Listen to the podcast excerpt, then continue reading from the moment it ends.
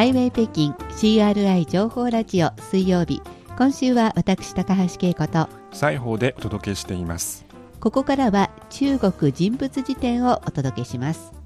その時々の話題の人を紹介していこうというコーナーです。今回は、えー、今回は中国の俳優胡歌風語をご紹介したいと思います。はい。風は古いと書いて月を書く、はい、呼吸楽器の呼吸の呼それからグーは歌なんですね。はい。なんかこう音楽っぽい名前ですけど、うん、音楽家じゃないんですよね。はい、えー、俳優でこの度彼が主演を務めた2つのテレビドラマ、うん、中国版ハムレットとも呼ばれている「ランヤーバン」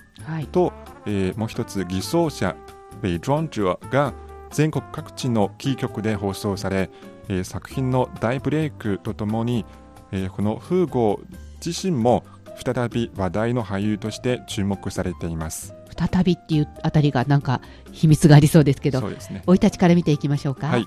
えー、彼は、えー、1982年の上海生まれです。パーリン法ですね。はい。身長は185センチ。おお、結構大きいですから小さい頃から目立っていたんでしょうかね。はい、えー、小さい時、うん、幼稚園に通っていた彼は上海テレビ局にスカウトされて、えー、子役スターになるための訓練を受けました。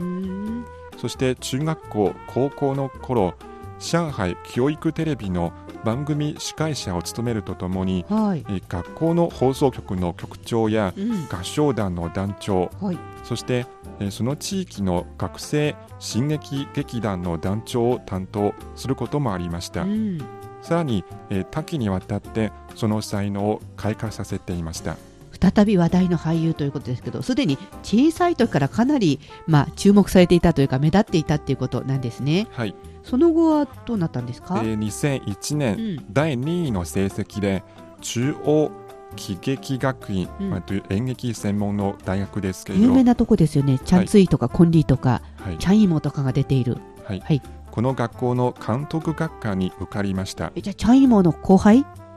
えー、でも、うん、えー、両親の反対で、えー、そうなんだ、えー、上海を離れることができませんでした。残念ですね、この中央喜劇院に合格するってすごいことでしょ？はい、もう北京にありますからね、はいはい、でその代わりに、うん、上海の上海喜劇学院の試験を受けて、うん、見事な成績で演技学科に入学しました。なるほど。やっぱり親御さんからしたら親元にいてもらいたいっていうことだったんですかね、うん。はい、でも中央喜劇に合格するくらいですから上海の喜劇学院にもちゃんと合格できたんですね、はい、すごいですね、はい、そして大学に入って2年の時、うん、友達の紹介でチャイニーズエンターテイメント上海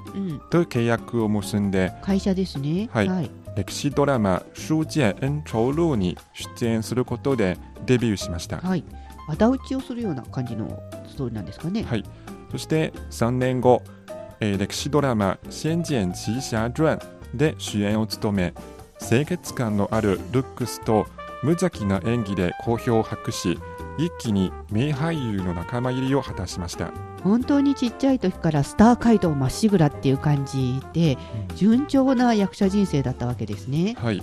また、えー、このドラマの挿入歌「6月の雨」を歌って歌手としての才能も大いに認められました、翌年数々の新人賞を手に入れて順風満帆な俳優人生に船出しようとしたところでしたが、うん、突然大きな災いに見舞われました。それはどんなことですか？はいそれは2006年8月撮影の途中で大きな交通事故に遭いました、はい、同行したアシスタントが死亡し、えー、彼、えー、フーゴーも6時間 ,6 時間半にわたる手術を受けてようやく命を拾ったものです、うん、でも顔に大きな傷が残り数回もの整形手術を受けました。まあなんかルックスがある程度ちょっと売りだったというようなこともあったんでしょうから、はい、これは本当大変だったでしょうし一緒にいたアシスタントの人が死んでしまったっていうのも心の傷も大きかったでしょうね。はい、そねまあ、そんな彼が再び注目話題になっているということなんですが音楽を挟んでその後の様子をご紹介していきたいと思います。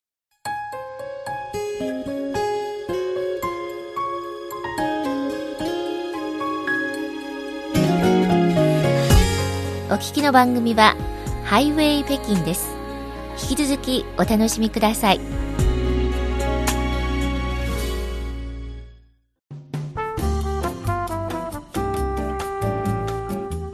イウェイ北京 CRI 情報ラジオ水曜日中国人物辞典をお届けしています。今回は中国の俳優フーゴを紹介しています。まあ、子供の頃から才能を発揮していた彼なんですが途中大きな事故にあって何回も整形手術まで受けるんですね、うん、はい、その後どんなふうになっていったんですか、えー、事故が発生して1年後、うん、回復した彼は芸能界への復帰を宣言しました。よかったですね、はい、しかしそのまぶたに残った傷から見ると、うん、やはり事故当時の恐ろしさがわかります、うん、2008年彼はファーストアルバム「出発」をリリースし再び歴史ドラマのスクリーンで活躍し始めました。この「出発」っていうタイトルもまた一からやっていこうっていう心の表れかもしれませんね。そね。それ以来はどんな感じですか、はい、その後彼が出演する歴史ドラマはいずれも視聴率ランキングのトップをリードし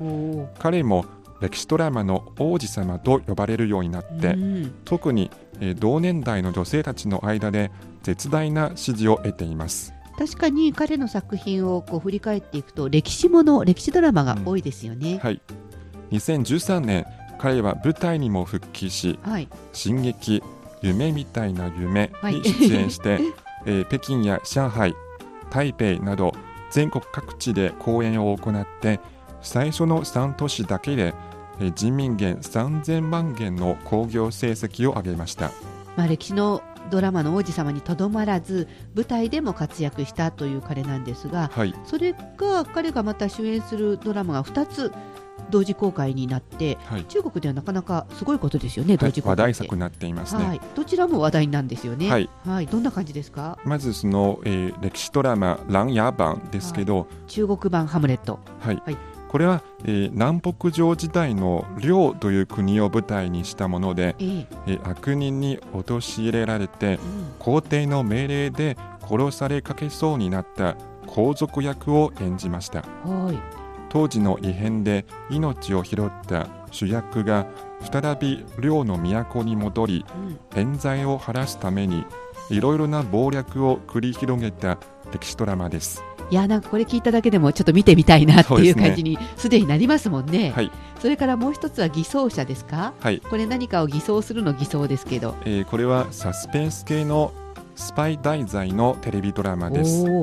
えー、舞台は抗日戦争時代です、はい、当時の中国共産党と国民党および王朝名傀儡政権の、はい、え3つの勢力が渡り合う中で、うん、この風豪が演じるスパイ役が裏の舞台で活躍する物語が展開します。こちらもなんかここ聞いただけでもちょっと見てみたいなっていう感じが。これはこれでまあ近現代史を舞台にしたところで興味がありますよね、はい。うん、この2つのドラマとも、まあ、細部細かい部分までこ,、こだわった作品で大きな好評を博しています。